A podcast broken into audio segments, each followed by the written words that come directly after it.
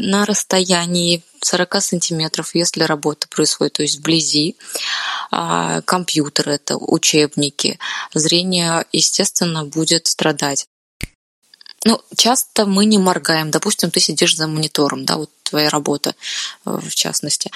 Опять-таки работа вот на близком расстоянии. А кондиционеры, отопление, это тоже влияет на глаза. К чему это может привести? К полной потере зрения и к необратимой, к сожалению, если это будет не вовремя. Мне вообще казалось, что айтишники, наверное, все в очках. Открываем новую рубрику. И сегодня в выпуске я не один. Со мной Александр Алян, практикующий офтальмолог. Обсудим проблемы со зрением у айтишников, в связи с чем они возникают и как их избежать. Александр ведет группу ВКонтакте, посвященную офтальмологии. Также я открыл страницу на Бусте, где будет выложена расширенная версия данного выпуска. Все ссылки будут в описании к подкасту.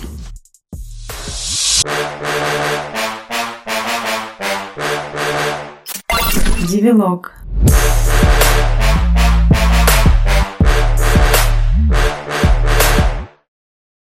Давай наверное, начнем а, по традиции уже. Я расскажу тебе про себя. Давай.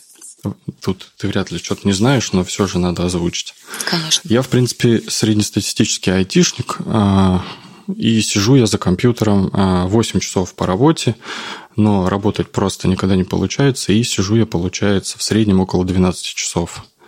Иногда это 8 часов, если есть дела, но часто бывает так, что это все 16 часов, то есть проснулся и до, и до сна просто сидишь э, без перерыва за компьютером. Угу. Вот, как-то так. То есть, э, получается, все равно у тебя э, это не 8 часов, там, да, допустим, даже как у нас, врачей, за компьютером, в программе, у тебя все равно получается больше. Ну, у айтишников, как бы, мне кажется, работа с этим связана, и в любом случае это будет больше. Да, у айтишников, к сожалению, работа связана с обучением. То есть, как ни крути, постоянно что-то нужно учить, и пересиживать в любом случае нужно. Айтишники не всегда работают 8 часов, ну, это, оно, даже если есть какое-то свободное время, приходится учиться, потому что больше знаний, больше денег. А тут как ни крути. Конечно. Вот, а ты можешь рассказать вообще по классификациям? Ну, вот я вот все, что знаю из зрения, это то, что оно портится. А вот, вот так вот, если человек сидит экстремально вообще за компьютером, у него есть какая-то классификация э, порча зрения? А в зависимости, знаешь, от э, здесь на, расто, на расстоянии 40 сантиметров, если работа происходит, то есть вблизи, а, компьютер это, учебники, зрение, естественно, будет страдать. А страдает в какой, получается, патологии? Это близорукость или миопия, или сначала развивается, допустим, вот компьютерно-зрительный синдром – Айтишники, кстати, относятся как э, к очень частой категории а, людей именно сначала к компьютерно-зрительному синдрому.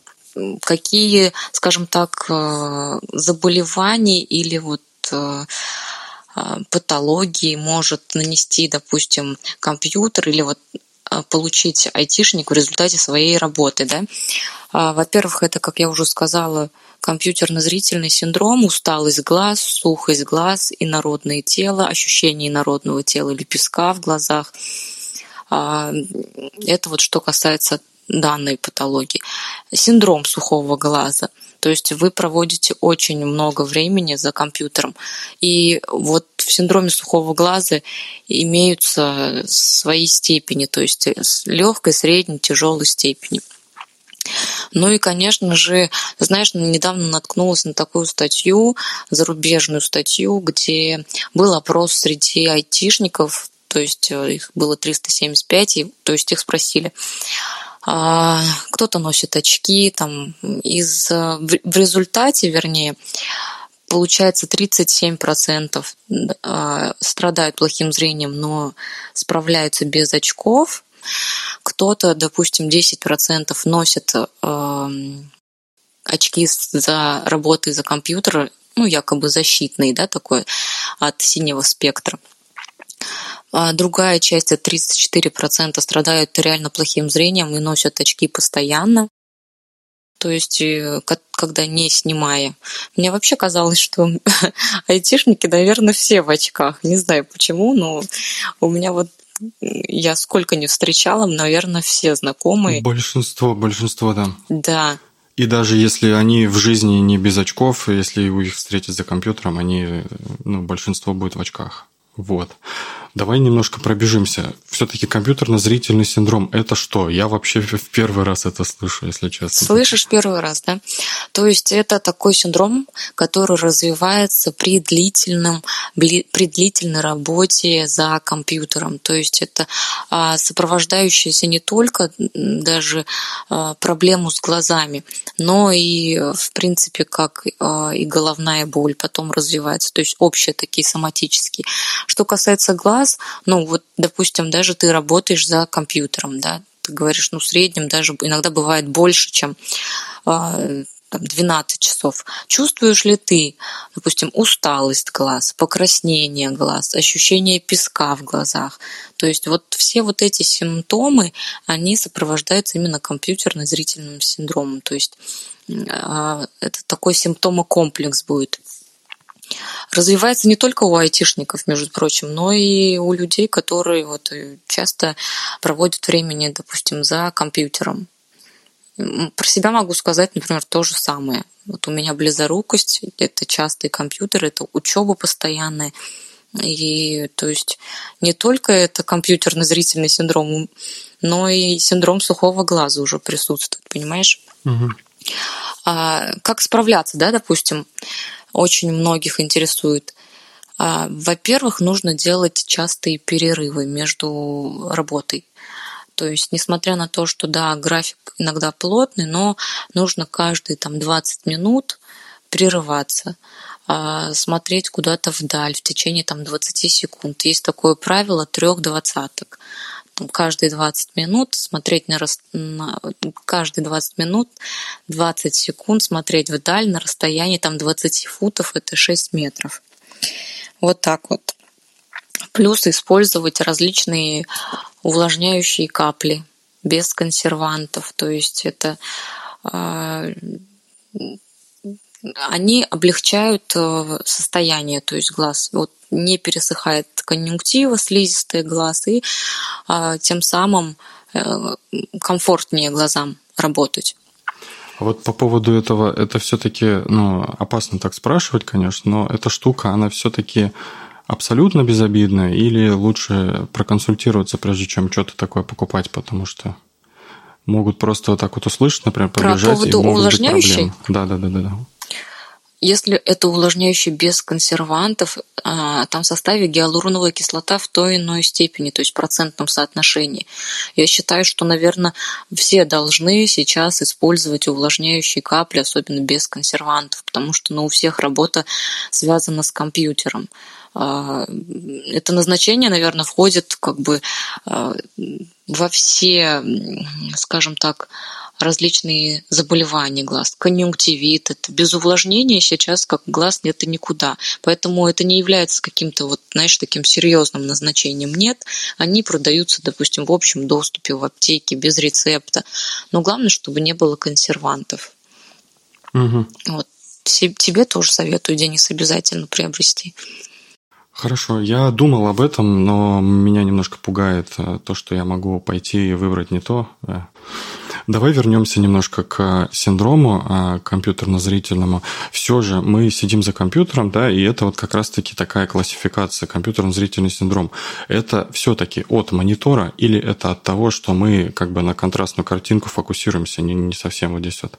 Просто мне вот не хочется верить, что я думал, мы уже давно как бы на пике технологий, и компьютеры не портят глаза вообще. Ну, знаешь, отнести это прям вот, что компьютер портит глаза, нету. Так, нету таких подтверждающих источников, которые говорят, что зрение портится именно от компьютера. Здесь, скорее всего, даже вот то, что а, как бы расто... работа на близком расстоянии. То есть это ну, и монитор, и, допустим, какая-то работа связана вблизи, вот все те жалобы, которые я перечислила, ну, скажем так, грубо говоря, относятся именно как бы к этому симптомокомплексу. То есть а, вот немножко отключаюсь, вот, допустим, ко мне приходят родители, да, и говорят, вот вы скажите, пожалуйста, моему ребенку, да, чтобы а, он не сидел столько в телефоне, там, в компьютере. И, соответственно, а когда начинаешь объяснять родителям, что не только телефон является причиной плохого зрения, это как фактор, да, больше, допустим, наследственность, то мне, мне кажется, в тот момент меня родители готовы убить. Ну, якобы вы скажите, что нельзя там злоупотреблять. Ну и доказано, что компьютеры, телефоны, они не влияют как основной фактор, причина плохого зрения. Здесь больше это работа вблизи. Даже если бы не было, допустим, того же телефонов, компьютеров, то близорукость всегда все равно была бы, если есть какой-то другой фактор, особенно, допустим, родители близорукие. И здесь то же самое с компьютерно-зрительным синдромом. Ну да, он относится как бы к категории людей, кто работает за компьютером. Но опять-таки влияние не то, что самого монитора и плохого там спектра, а вот именно больше на и расстояние то есть работы. Нам не получается, не, не очень э, полезно э, концентрироваться на близком расстоянии. Близком расстоянии, да. А есть какие-то проблемы, которые я не могу а, визуально определить? То есть я вижу, мне это вот работать, а, наверное, работать для меня э, это самая тяжелая ну, нагрузка для глаз. Работать это вообще не мешает. Есть какие-то симптомы, которые я могу не понять, и они будут развиваться? А, ты знаешь, а, вообще вот тебе кажется, допустим, да, ты видишь так же, как 10 лет назад, но а на самом деле, когда проверяем мы с помощью специального там, оборудования, устройств, на самом деле иногда выявляется, что даже хуже бывает видит а вот он подразумевал, что видит э, нормально.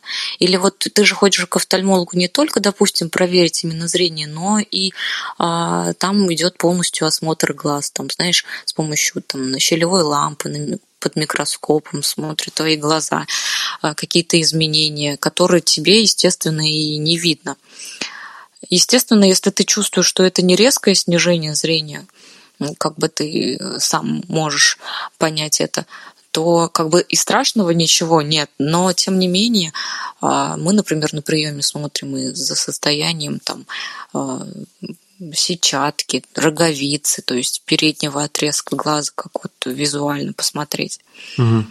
Ну, хотя бы вот, знаешь, а, в рекомендациях я даю, даже если там возраст это там 25-30 лет, ну, хотя бы раз там в 3-4 года посещать офтальмолога, ну, или в, там в 5 лет, ну, хотя бы так вот. И если нет проблем, то есть если ты не замечаешь каких-то... Да, я считаю, да, да, потому что и на своем примере я тебе могу сказать, что вот сапожник без сапог, да, страдая близорукостью, ну, была у офтальмолога, получается, а, может, лет пять назад. Знаю свое зрение, ношу очки, но никогда не смотрела глазное дно, то есть сетчатку там.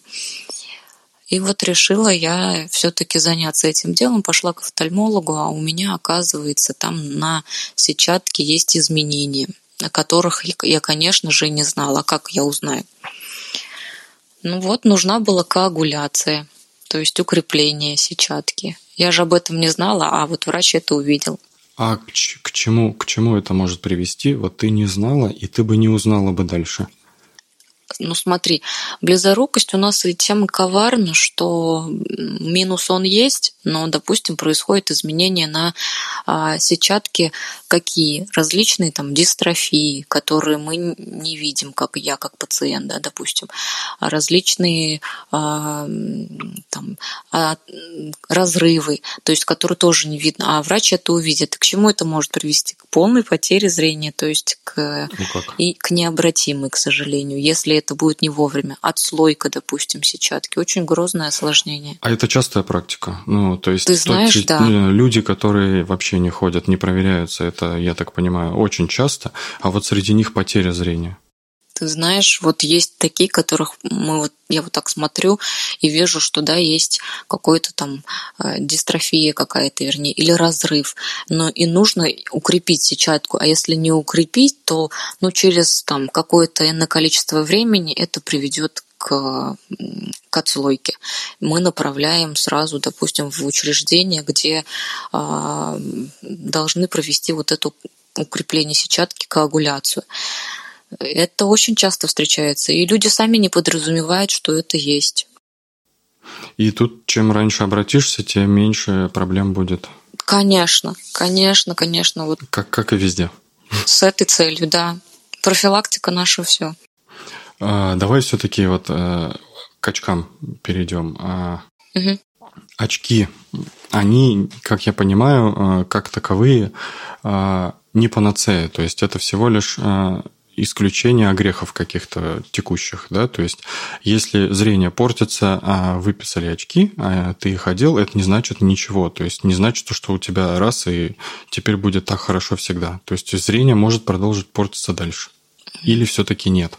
Если ты начал носить очки, да. допустим, да? Угу.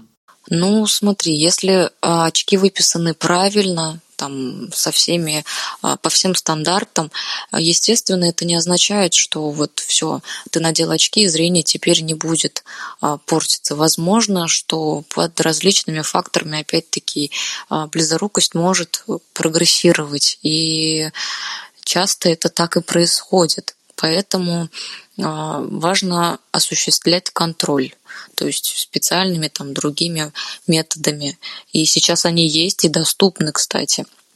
Поэтому не значит, что а, кто-то, знаешь, говорит, вот я надела очки, и у меня с тех пор еще хуже стало, поэтому а, не стоит там назначать моему ребенку очки но это неправильно. Ребенок, допустим, или человек должен видеть хорошо, мозг должен адаптироваться к этому, и э, это все-таки повышает уровень жизни. Согласись, если, допустим, вот с минус 2 ходить и видеть 10%, а можно видеть 100 в очках или в линзах. Угу.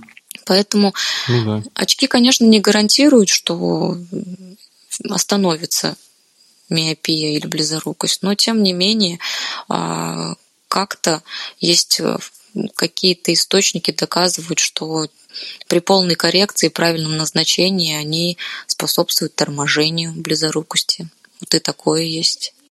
То есть могут и не влиять, но могут и влиять, по сути. Да, да, то есть бывает и так. Понял. Давай перейдем к синдрому сухого глаза. Много слышал. А, наверное, первый такой самый важный вопрос – как это понять? То есть как, как это почувствовать, наверное? Я думаю, что у многих он есть. По каким факторам или вот э, симптомам, да, ты имеешь в виду? Вот да, вот мне вот как понять, есть он у меня или нет? Я на самом деле э, примерно понимаю, что это, но мне никто не говорил, что у тебя синдром сухого глаза, поэтому мне вот хочется понять, как его можно вообще... Во-первых, какие ты сам, допустим, или вообще человек ощущает признаки.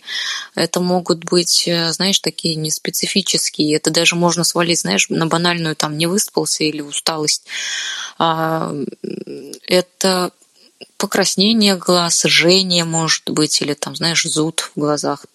Потом это может такие ощущения, как будто тебе песка в глаза насыпали, то есть ощущение вот, знаешь, инородного тела. И, между прочим, он развивается не только, кстати, у людей, которые работают э, за компьютером, да, чаще всего это те, которые работают за компьютером, но и те, допустим, которые требуют знаешь, вот, допустим, взрослое население после 50 очень часто ведь почему жалуются на слезотечение? Потому что как ни странно и не парадоксально, но один из симптомов также может быть слезотечение. Объясню почему. Потому что вот пересыхает да, слизистая, то есть нет достаточного увлажнения глаз, и слезы это как рефлекторный механизм запускается, то есть в ответ на а, сухость глаз. И вот, вот приходит с жалобами, постоянно текут слезы, допустим. Но, а, наверное, сейчас большинство страдает, а, я так думаю, что потому что особенно когда приходят на приемы, вот а, мы делаем специальные там тесты, иногда даже пробы, да, практически около, там, знаешь, 25% страдают в той или иной степени синдромом сухого глаза. Очень распространенное а, как заболевание. А он из-за чего вообще? Э, это нам монитор глаза выжигает или как? Как, как это происходит? Ну, часто мы не моргаем. Допустим, ты сидишь за монитором, да, вот твоя работа mm. в частности. Ты сконцентрирован, допустим, так, что моргаешь нечасто. И, соответственно, опять-таки работа вот на близком расстоянии. А помещение, особенно, допустим, зимой или летом, кондиционеры, отопление, это тоже влияет на глаза. То есть пересыхает вот э, слизистая конъюнктивы, и слезопродукция тоже нарушается по разным причинам, кстати, она может нарушаться. И в том числе... То есть сушится воздух. Да. И в том числе есть и допустим, и заболевания, которые способствуют потом уже синдрому сухого глаза. Ну и, естественно, а, чтобы компенсировать, мы советуем, что делать? Часто моргать, там, а, увлажнять воздух, да. Вот такие вот э, какие-то мероприятия банально даже облегчат угу, угу. симптомы. Теперь понял, для чего нужны увлажнители. Все-таки думал, это какая-то интересная, бесполезная штука. Это обязательно. По поводу а, компьютерных очков. Я вообще думал, что это прошлый век, и что у нас уже мониторы а, прям вот вообще безопасны. Они нам вообще нужны сейчас, в наше время, или... Ты очень прям подходящий вопрос задал, потому что, а, знаешь, раньше я тоже думаю, и да и сейчас думаю, что все равно а, нынешние компьютеры и мониторы позволяют, все-таки есть у них функция какая-то там защита, да, я в этом не разбираюсь, но функция там защиты глаз. По поводу очков, э, как бы считается, что это маркетинг больше потому что а, ну, не защищают они, нет доказанных источников, и я как офтальмолог же в этом тоже интересуюсь, которые бы свидетельствовали о том, что вот такие очки а, антикомпьютерные они еще называются, защищают прям глаза. Нет, такого нет, как бы что подтвержденного. Но а, в оптиках, допустим, да, и это часто предлагают, допустим, там, защиты от компьютера. Сейчас это, что ни на есть, только лишь маркетинг. Угу. Поэтому, ну, наверное, даже как-то может облегчить. И знаешь, еще есть такой эффект плацебо. Кто-то надевает и говорит, да, мне легче, реально. Я как-то пробовала работать в таких очках. Ну, могу сказать, что какого-то там дискомфорта прям ну, да, нету. Но я и в обычных очках, допустим, работаю, и такого ничего не ощущаю. Просто когда надеваешь эти антикомпьютерные очки, монитор у тебя становится, знаешь, таким вот приглушенным, желтеньким, вот с фильтром таким вот. Угу. Вот и разница, в принципе, в этом. Ну, ты говорила как раз про защиту от синего спектра. Э, Все-таки раньше я помню, у нас был компьютер, у нас монитор стоял на расстоянии полтора метра. Он был большой, но он стоял очень далеко, потому что прям выжигало глаза. Вообще за ним близко нельзя было сидеть. Сейчас, наверное, и это, наверное, по большей части из-за того, что он выделял ультрафиолета много. И как раз синий спектр в том числе э, самый такой опасный. И сейчас, мне кажется, все-таки это уже более умеренно да, я согласна. И все-таки читаешь тоже, даже когда, там, я не знаю, покупаешь тот же ноутбук, что там есть какая-то функция там, защиты экрана. Я, правда, в этом не разбираюсь, но тем не менее нет такого дискомфорта, я не ощущаю прям, ну, даже если работаю в обычных очках. Закапал увлажняющий, и спокойно можно там работать даже дальше. Угу. А вот такой вот холиварный вопрос. Мы раньше вообще, когда э, у меня опыт уже где-то одиннадцатый год, а, двенадцатый скоро будет, пойдет. Вот.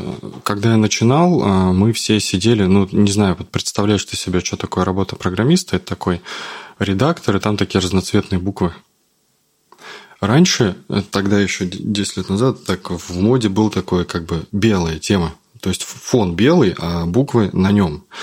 Сейчас э, это постепенно-постепенно... Ну, то есть темные темы это были для таких вот гиков, которые, наверное, фильмов насмотрелись больше и сидят за темными экранами. Сейчас это уже вошло полностью в моду, и более того, уже вошло э, просто любой гаджет, любой интерфейс э, преимущественно в черном цвете у всех.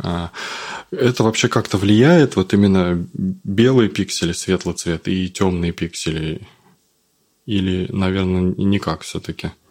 Ты знаешь, смотри, освещение, если рассматривать, должно быть, в принципе, как бы а, комфортное. И яркость, вот можно здесь рассчитывать как яркость экрана, да, в принципе, если... Угу, угу. Ну да, наверное, по большей части, да. Да то я думаю, что и не только я думаю, в принципе, но она должна быть, соответственно, не не темный, потому что это тоже влияет на дискомфорт, ну, как бы на комфорт зрения и вызывает дискомфорт. Ну, такая же усталость глаз, а, такое же, допустим, жжение и напряжение глаз. А, а темные темы? Ну, я думаю, что да. Я вот как на своем. Ну, мы опыте... уже все у нас у нас у всех э, темные темы, у нас уже редакторы выходят преимущественно в темных темах. То есть мы, ну по себе могу сказать, что раньше я сидел в светлой, мне к темной привыкать было тяжело. Потом пошли уже редакторы, которые преимущественно в темной теме э, выходили. Э, и как-то я так привык, сейчас у меня обратный эффект. То есть мне на светлой теме тяжело. И слишком ярко получается да, теперь да, уже, наверное, да. да? Глаза устают mm-hmm. больше. Угу. Ну, во всем, видишь, происходит адаптация. То есть а, никогда не могу сказать, что пробовала темные темы или убавлять экран, наоборот, как бы старалась сделать комфорт. Или в телефоне, знаешь, тоже есть такая функция комфорт для глаз. Как-то приглушается вот этот вот э, яркий свет, ну, становится не так. Но согласна, когда слишком ярко, это тоже раздражает, вот честно. А, и некомфортно становится. Угу. Поэтому я думаю, наверное, что здесь должно быть как бы а, какой-то баланс в этом, даже в экранах. Угу. Давай, раз уж косвенно затронули, все-таки перейдем к освещению. Оно вообще э, даже не знаю, как вопрос, как, как, как, какое оно должно быть. Э.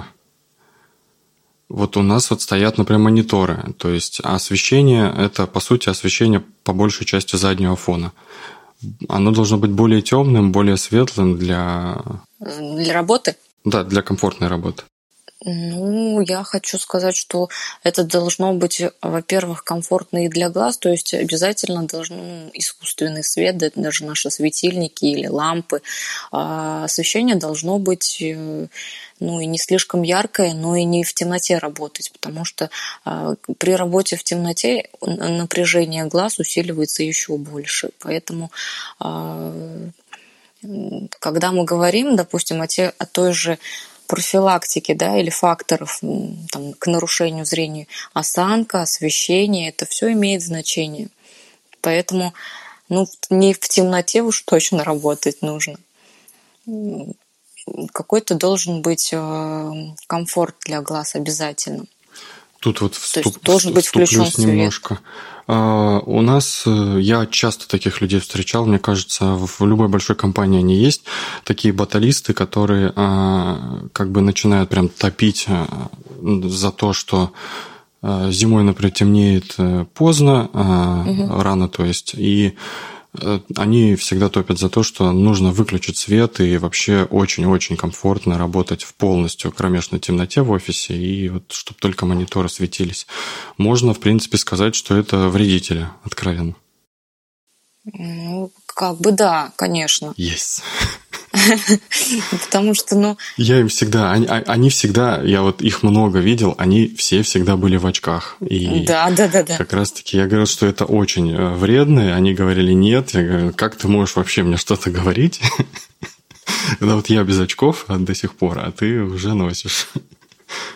Ну, это же тоже влияет, понимаешь, освещение тоже влияет на а, зрение. И если это будет темно и один монитор гореть, естественно, это и напряжение, и усталость глаз, и а, все симптомы там ведущие к сухости глаз и к нарушению зрения. Поэтому мы всегда говорим, что а, допустим, при работе за компьютером свет должен быть включен. Ну, я имею в виду общий свет, светильники, лампы. Угу. То есть, да, можешь сказать прямо, что это вредит глазам. Вот еще хотел спросить по поводу лампочек. Ведь не очень хорошо, когда они э, даже под боковое зрение попадают, открытые. Ну, как бы да, естественно.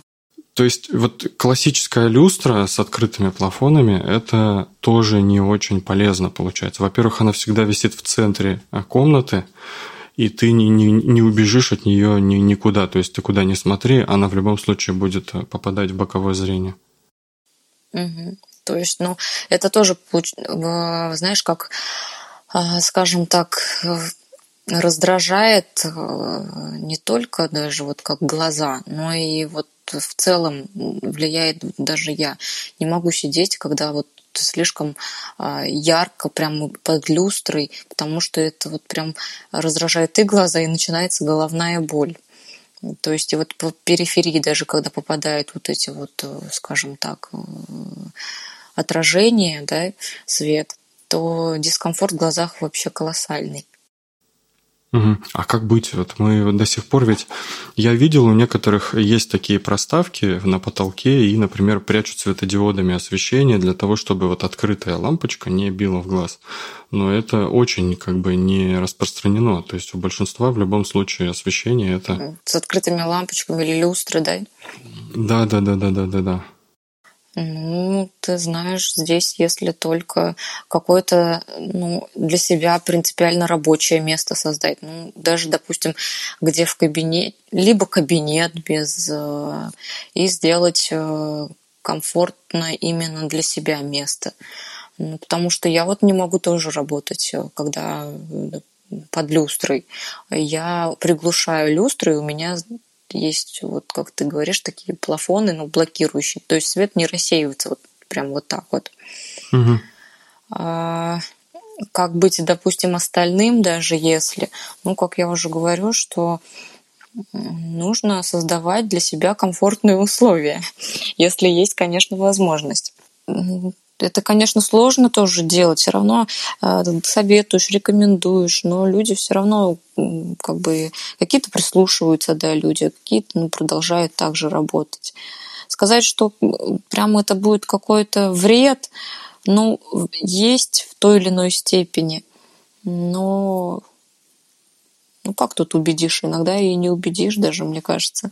Ну, сейчас такое еще образуется новое поколение. Я очень часто встречаю таких людей, которые считают, вот медицина развита. Чего мне думать о своем здоровье? Я потом денег заплачу, и врач все сделает. Но врач иногда может ничего не сделать, если ты ничего не делаешь. Естественно. И это уже может быть поздно, знаешь, даже как бы не только да, даже если мы вот про глаза сейчас говорим, а вообще про в целом про организм. Почему у нас существует диспансеризация?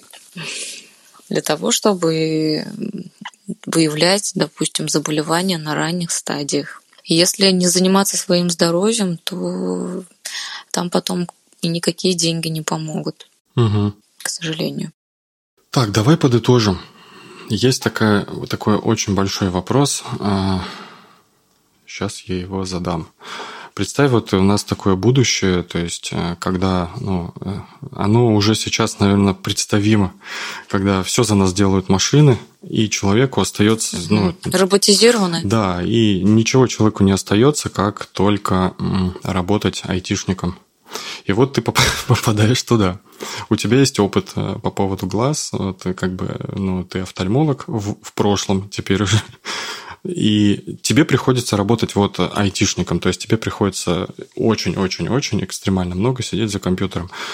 А как бы ты обезопасивала себя, каким бы методом ты прибегала и чего бы избегала, чтобы сохранить все-таки свои глаза? Такой вот комплексный вопрос. Угу. я это, будучи вот также имея близорукость, да, то есть все вот свои симптомы. Смотри, ну, во-первых, это все-таки перерывы. Наверное, бы я все равно, и я выделяю себе вот так время на перерыв обязательно, хотя бы 10 минут отдавать глазам отдыхать. Обязательно. Во-вторых, э, не говорю про гимнастики, там упражнения, потому что, ну, как бы это не работает. А во-вторых, я бы здесь э, обязательно а, использовала бы увлажняющие капли а, без консервантов, которые также облегчают симптомы. В-третьих, а, ну, создала бы да, себе комфортные условия. Естественно, это а, правильное освещение. То есть для того, чтобы сберечь свое зрение, мне кажется, можно пожертвовать многим. Так, по поводу там очков, не очков, ну, э, работать в очках антикомпьютерах я не вижу смысла, поэтому не назначаю ни пациентам своим, ну, никому. Э, как бы развод, маркетинг это не про меня. вот.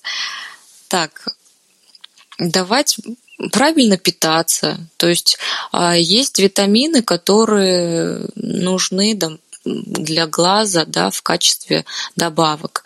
Но вот некоторые говорят, допустим, вы принимаете комплексные витамины. Нет, комплексные витамины, к сожалению, здесь для глаз а, ничего не дадут. Абсолютно. Нет такой таблеточки, которая бы там а, излечила нас от заболеваний глаз или витаминов, которые бы предотвратили падение зрения.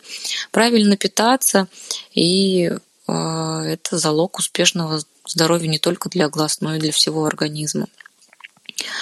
А что бы я еще посоветовала? Ну, наверное, с целью профилактики посещать офтальмолога хотя бы там раз в 3-4 года. Ну, даже с целью, там, если ничего не беспокоит. Так, ну, в целом, в принципе, вот так вот. Угу. Расскажи про витамины. А, они все-таки есть, просто как бы тут тоже двоякое мнение. Кто-то говорит, что это не помогает, а кто-то говорит, что это полезно. Это не помогает. Ну да, вот какие-то какие там специальные витамины для глаз есть, там Vitrum Vision всякие там рекламируют, которые, но это, это не работает для глаз, то есть э, никакого там не дадут улучшения. А ну, тут тоже больше, наверное, фарм-бизнес. Пускай я так жестко как-то скажу, но это так. А есть, да, витамины, которые, ну, реально а, нужны, допустим, нашей сетчатке, там, зелоксантин или лютеин. Да, это вот реально то, что оправдано. А то, что там, допустим, или а, кушайте, вот как говорят, больше моркови и черники. Ну, конечно, от этого плохо тоже не будет, как я говорю. Но это в каком количестве нужно их, съесть, чтобы что-то прям вот, ну, знаешь, так сработало в качестве витаминов. Тоже питайтесь правильно. Все рекомендации. Не надо там, ну это сколько? 4 килограмма моркови нужно съесть. Такие немного есть рекомендации, э, допустим, коллег, может быть, даже, с которыми немного я не согласна. По поводу витаминов, ну, тратиться на какие-то комплексные витамины, э, БАДы там не стоит. БАДы принимать нынче тоже как бы опасно. А получается еда, ну, как обычно, то есть белки, да, обязательно, э, углеводы и желательно, желательно разнообразно. Да, сбалансированное питание, конечно. А, безусловно, там я, за какой витамин я? За витамин D, который реально нужен и организму, и вообще, в принципе, а, каждому человеку, там, начиная уже ребенку там, с месяца. Это реально витамин, который и иммунитет укрепляет, то есть и а, воздействует на весь организм. Витамин D это, насколько я понимаю, то, что мы должны получать, по сути. Ну, понимаешь, мы солнце, его столько... С учетом того, что мы не, не такие... Да, мы, мы не видим солнца, у нас его практически у всех дефицит. Да, совершенно верно. Поэтому в качестве вот э, витаминов именно э, не из солнца, а из, допустим, там, препаратов мы должны в профилактических дозах и под уровнем, естественно, а, сдать анализ, посмотреть на уровень своего витамина D. Но, как показывает практика, а, большинство имеет пониженный уровень. Я э, для, именно вот для витамина для глаз я очень скептически отношусь к этому. Прям. Хотя раньше тоже могу сказать тебе, что э, какие-то там принимала там, ну, с тех пор, как начала э, вникать вообще в доказательную медицину, знаешь, очень много развеялось вот этих вот мифов. Понял, понял. Лучше не задумываться. Просто, просто питаться, комплексно витамины общие для тела и не думать о том, что нужны какие-то специализированные витамины для глаз. Да, больше свежего воздуха, больше прогулок. Доказано, что прогулки, они способствуют профилактике и торможению близорукости, допустим, да, у детей особенно. Такие рекомендации я даю детям в настоящее время. Естественно, да, соблюдение зрительного режима. Давай переключимся на такой тоже тонкий вопрос. Он э, у нас э, как бы вызывает много обсуждений, и ты на него можешь ответить. Операции по коррекции.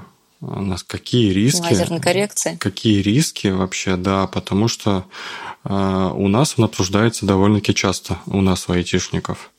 И многие настроены скептично, то есть можно, конечно, поправить, но можно и потерять полностью. То есть что ты можешь сказать? Все-таки медицина развивается, но, может быть, когда-то так было, а как сейчас? Безусловно, медицина не стоит на месте. Сейчас есть очень много методик, там, различных э, методик по лазерной коррекции. Я очень положительно отношусь к этому, да, вот хотя говорят там офтальмологи какие-то против, ну нет, это здесь тоже очень много мифов на самом деле. Если, допустим, человек хочет сделать себе лазерную коррекцию, важно найти, конечно же, грамотного доктора с, со всеми грамотными подходами. А, по поводу того, что это опасно, на самом деле здесь больше, знаете, бояться то, что это там больно или страшно. Нет, на самом деле никакой боли нет операция длится там... Несколько... Боятся на самом деле потери. Зрения? Да. Ну, могу сказать, если за дело берется э, грамотный хирург, э, рефракционный хирург, то ничего страшного в этом нет потери зрения там или что-то еще. Нет, если все сделать грамотно, пройти диагностику, а, выбрать себе врача хорошего, то бояться лазерной коррекции не стоит. Вот ты спросишь меня, почему, допустим, я не делаю да, коррекцию, я в очках хожу. Ну, к лазерной коррекции тоже есть свои противопоказания, понимаешь? Это не значит, что человек захотел и все, значит, пошел, прооперировался. Нет, вот как раз-таки я из той категории, которая имеет противопоказания, не позволяет э, толщина роговицы, вот тонкая роговица. Mm. Поэтому не могу. Я хотела, правда, очень хотела вот думаю, сейчас ребенок как раз маленький, все, я закончила там э, беременность, то есть грудное вскармливание, и я решила, что пойду. Но пошла, провела диагностику, провели диагностику, и вот такое противопоказание. Естественно, здесь я не буду рисковать, понимаешь? Угу, угу. А так я ничего не имею прям против лазерной коррекции. Это очень... Может быть, что противопоказания есть, а не скажут просто, ну... Хороший вопрос задал. Или это как бы что-то из эзотерики? Ну, я не знаю, как бы таких врачей нет, не, не думаю, что врач будет брать на себя такую ответственность все-таки. Это очень серьезно. Угу.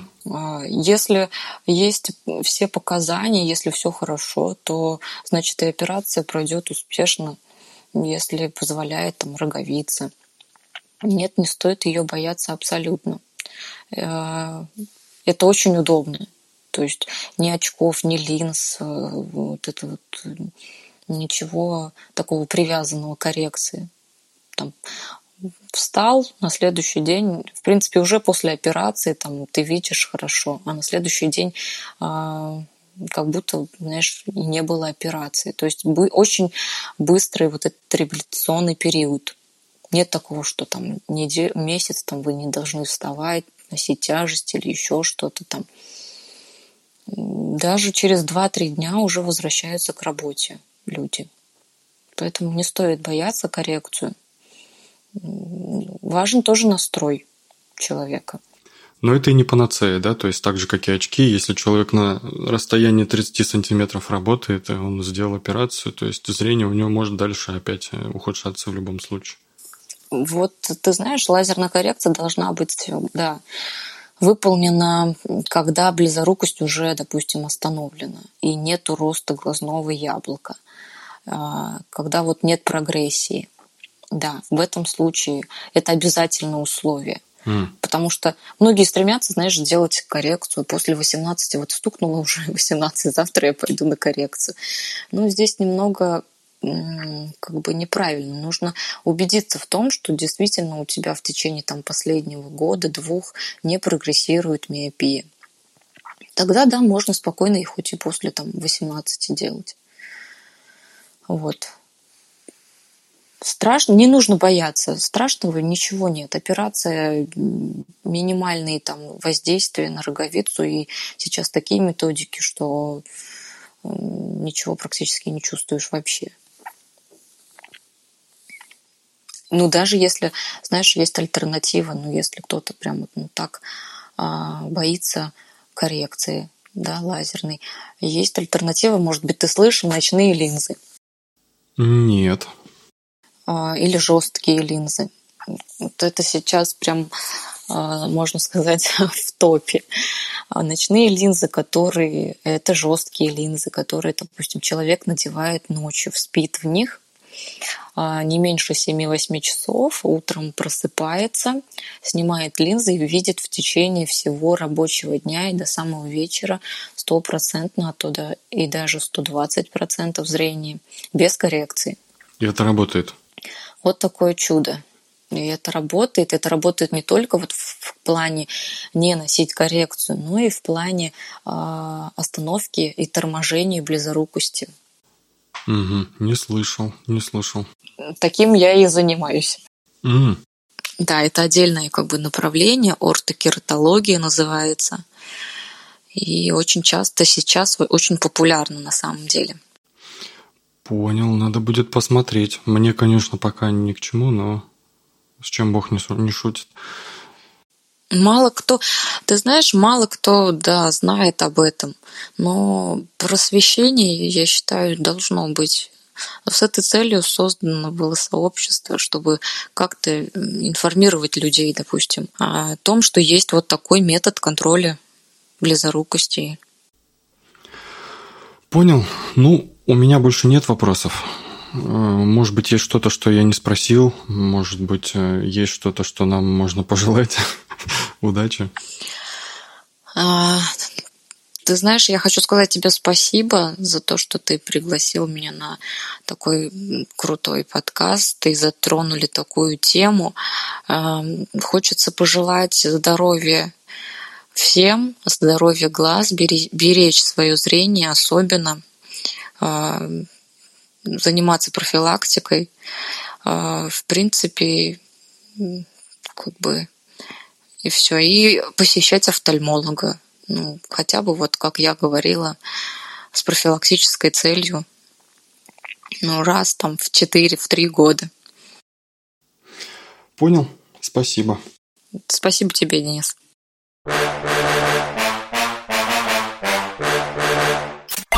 Девилог.